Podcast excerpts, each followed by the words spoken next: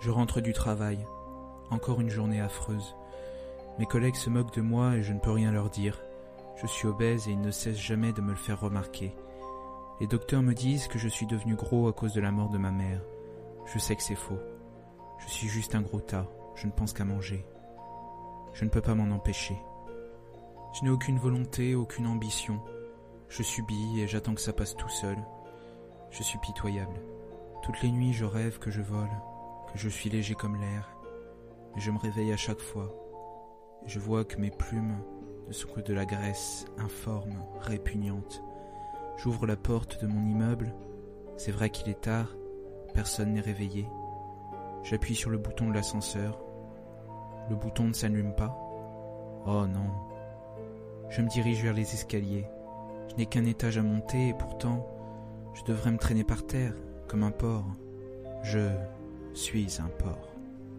Essayant de cacher mes larmes, je commence à monter les escaliers doucement, prudemment. Je suis essoufflé. J'arrive finalement à mon appartement, tout est calme, personne pour rire de moi, juste le silence. Je m'installe sur mon canapé, il est dégueulasse. Tout mon appartement est dégueulasse. Tiens, la lumière du couloir vient de s'éteindre. Mais pourquoi? Je me relève péniblement pour aller voir. Qu'est-ce que c'est que ça? Un homme s'avance vers moi dans le couloir. Il porte un masque de hibou et il est nu. Il est squelettique. Je tente de lui parler, de lui demander ce qu'il fait là, mais je n'arrive pas à dire un mot. Le silence est pesant et je vois cet homme avancer vers moi sans rien pouvoir faire. J'ai peur. L'homme tend les bras, m'attrape. Il a une force colossale. Je tente de me débattre, rien n'y fait. Il s'avance doucement vers le balcon, ouvre la porte-fenêtre, il me soulève par-dessus le rebord et me jette dans le vide. J'ai envie de crier, je ne peux rien faire. L'homme se penche pour me regarder tomber. J'ai une douleur atroce dans le ventre.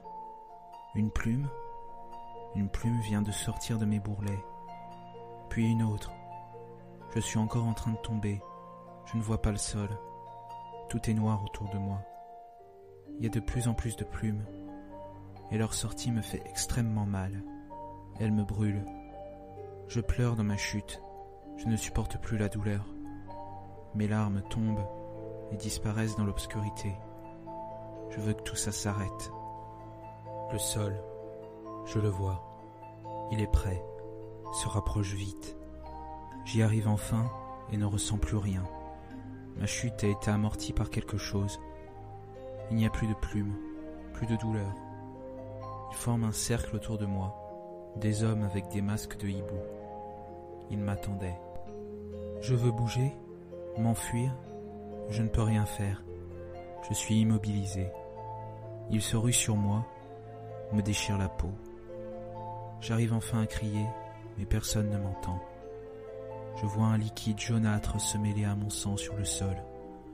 Ces hommes le lèchent, sans délecte. Je me vomis dessus. Je veux que tout ça ne soit qu'un cauchemar. Je veux me réveiller.